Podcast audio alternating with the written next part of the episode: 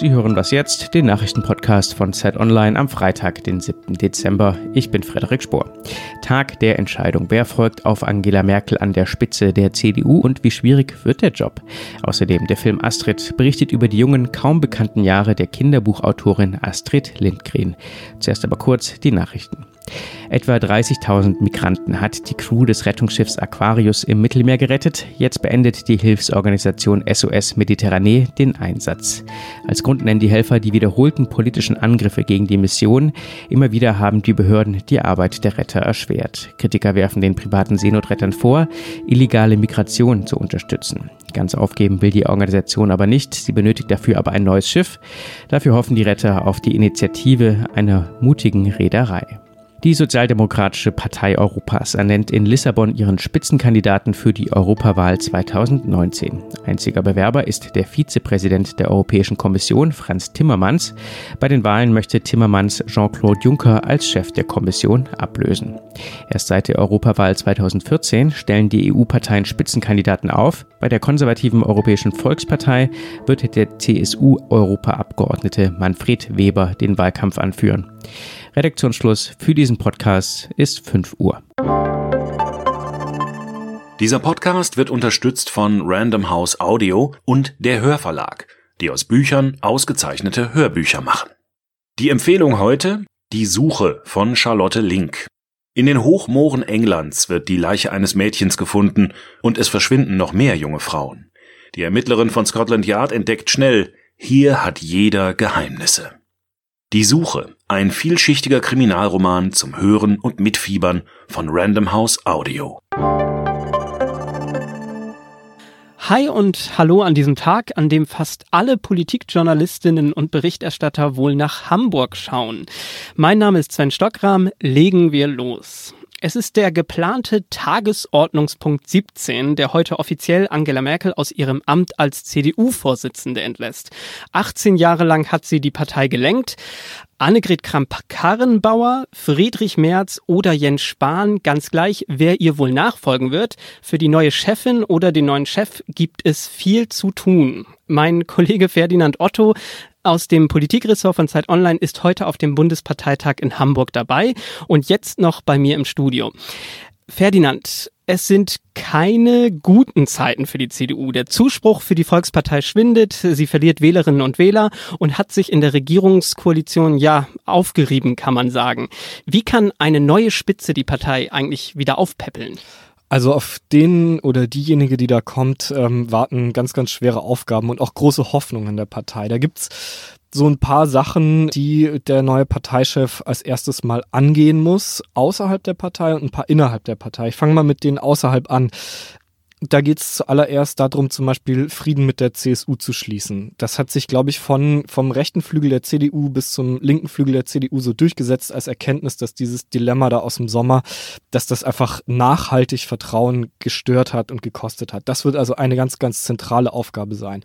Dann natürlich dieses Paradoxon zu schaffen, gleichzeitig die Wählerabwanderung zu den Grünen und zur AfD zu stoppen. Ja, mhm. also wie geht das? Nach beiden Seiten verliert die CDU derzeit massiv massiv stimmen. Ja, und dann gibt es so ein paar Sachen rein in die Partei. Natürlich muss sich der oder die neue Parteichefin ähm, einen neuen Generalsekretär suchen. Ähm, und er oder sie wird dann versuchen müssen, ganz gleich aus welchem Lager das kommt, ob das jetzt Annegret Kramp-Karrenbauer, eine eher liberalere oder ein eher konservativer wie Friedrich Merz wird, wird versuchen müssen, die Partei zu einen und ähm, rhetorisch einzubinden und auch personell auf sich äh, ja, zu vereidigen und dass sich da keiner aus der Verantwortung stehlen kann, dass da nichts auseinanderbricht bricht, dass da keiner jetzt sich in die Trotzecke vom unterlegenen Lager einfach sich irgendwie verabschiedet oder sich entfremdet fühlt von der Partei. Also das werden die ganz, ganz großen Aufgaben werden. Ja, genau. Du hast es schon so ein bisschen angerissen. Ähm, aber wie muss sich die CDU denn auch inhaltlich erneuern, um auch wieder erfolgreich zu werden? Also auf dem Parteitag werden heute auch Leitfragen für das neue Grundsatzprogramm verabschiedet.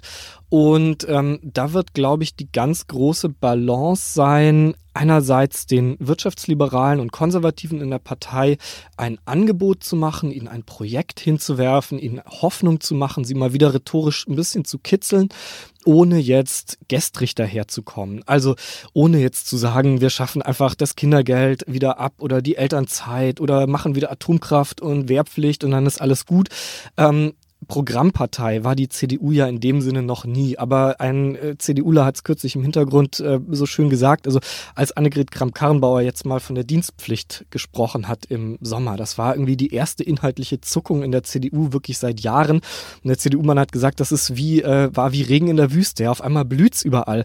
Und ich glaube, mit so zwei, drei klug überlegten Projekten ähm, kann man diese Partei wieder peppeln.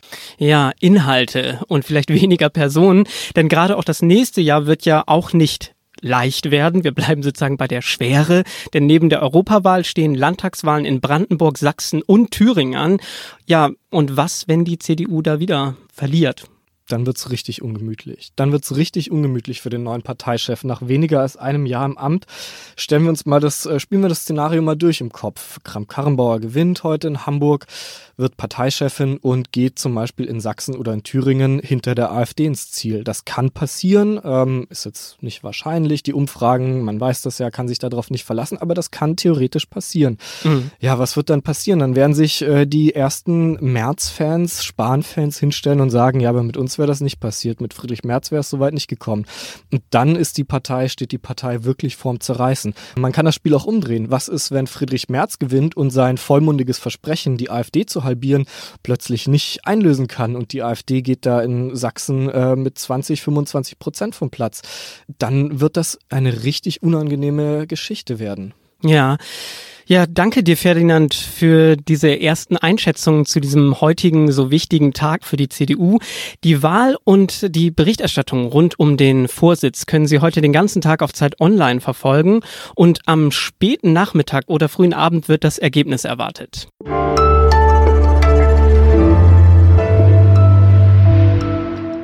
Und sonst so? Vom Glühweinstand zur Weihnachtsfeier und zurück. Dezember ist irgendwie auch Partysaison. Ich melde mich heute übrigens frisch nach der Weihnachtsfeier der Zeit und von Zeit Online gestern in Hamburg zurück. Und da fanden sich, glaube ich, alle Partytypen, die man sich so vorstellen kann. Und damit auch Sie zwischen Plätzchentellern und am Ende des Monats Silvesterknallern nicht den Kopf verlieren, können Sie Ihr Feiervermögen nun endlich richtig einschätzen. Sind Sie eher laut oder leise? Meiden Sie Menschen oder stürzen Sie gerne auf die die Tanzfläche, legen Sie Wert auf Nudelsalat oder Petit Four. Machen Sie den Selbsttest mit der Partymaschine von Zeit Online unter zeit.de-partymaschine. Ich bin übrigens der Gastgeber-Typ. Ja, das passt. Und gleich nach der Sendung schaue ich dann mal, wie es meinen Kolleginnen und Kollegen nach gestern Abend eigentlich so geht.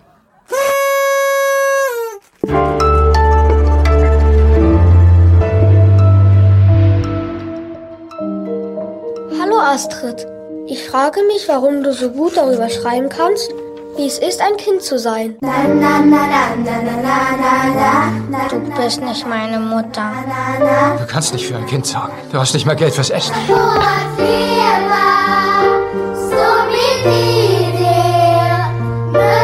Kinder brauchen Liebe, Astrid.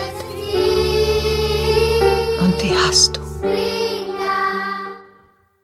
Sie kennen vermutlich diese Astrid. Es geht um die schwedische Schriftstellerin Astrid Lindgren.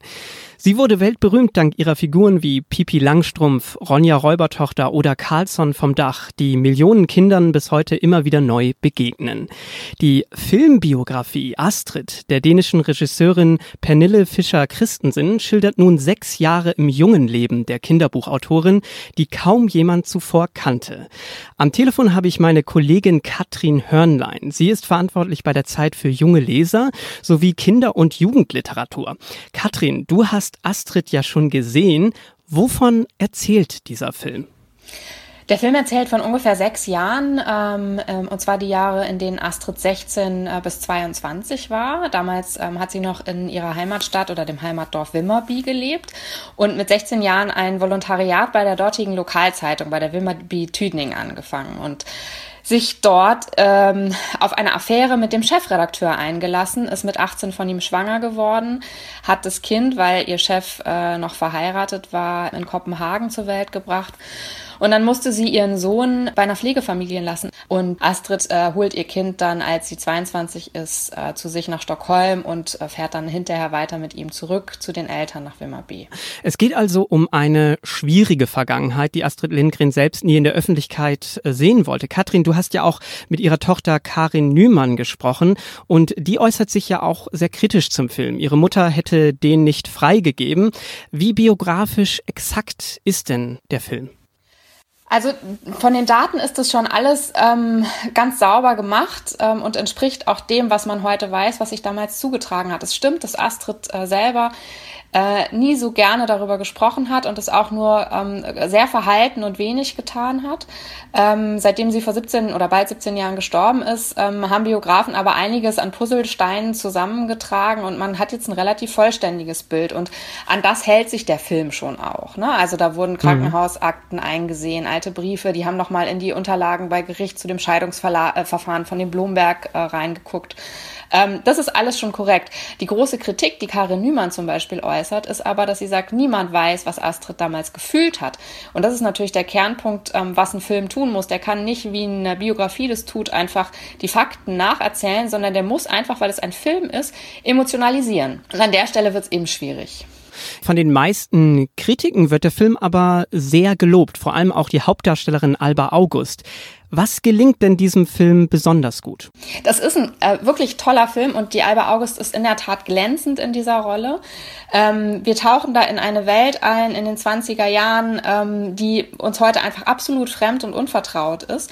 Die, die schaffen es gut, auch dieses Klima zu zeigen. Wie ist es, wenn man als junges Mädchen unehelich schwanger wird, was für Repressalien hat man zu befürchten. Die ähm, Astrid geht nach Stockholm, um irgendwie dem klatschenden Dorfvolk äh, zu entkommen. Das muss alles heimlich sein, das darf alles nicht, äh, also das, also das gibt es eigentlich gar nicht. Das macht die alles wunderbar, sowohl die Regisseurin als auch die Hauptdarstellerin und, und der Rest der, äh, der, der Crew, das ist äh, wunderbar gelungen. Aber es ist halt schon fragwürdig, wenn es um die Affäre zwischen Astrid und Reinhard Blomberg geht. Also es gibt zum Beispiel eine Schlüsselszene, wo er sagt, ähm, wir dürfen dürfen das nicht. Und ähm, Astrid an der Wand steht und sich das Kleid auszieht. Und damit wird ganz klar gesagt, von wem ging diese Beziehung aus, wer hat es forciert. Und das sind alles Dinge, die wissen wir eben einfach nicht. Ja, genau, du sagst es schon, filmisch äh, ganz ausgezeichnet. Das heißt von dir auch eine Empfehlung, äh, diesen Film zu schauen? Ja, unbedingt. Also das ist ein Film, ähm, der, der auch äh, großen, großen Spaß macht, der wahnsinnig anrührend ist, ohne dabei kitschig zu sein. Ähm, das ist ganz gut gemachtes Kino. Man darf nur nicht den Fehler machen, ähm, zu glauben, dass man gerade der wahren Astrid Lindgren zusieht und dass man vielleicht die Frau, deren Bücher man als Kind selber gelesen hat oder die man jetzt seinen Kindern vorliest, dass man der durch diesen Film ein Stück näher kommt, weil das ist einfach äh, irgendwie ein Trugschluss. Katrin, vielen Dank dir. Sehr gerne. Astrid läuft ab sofort in den deutschen Kinos und das war was jetzt für diese Woche. Genießen Sie Ihr Wochenende vielleicht auch auf der einen oder anderen Party. Wenn Sie uns oder mir schreiben möchten, schicken Sie eine Mail an wasjetzt@zeit.de und zum Schluss ein Zitat von Pipi Langstrumpf. Lass dich nicht unterkriegen, sei frech und wild und wunderbar.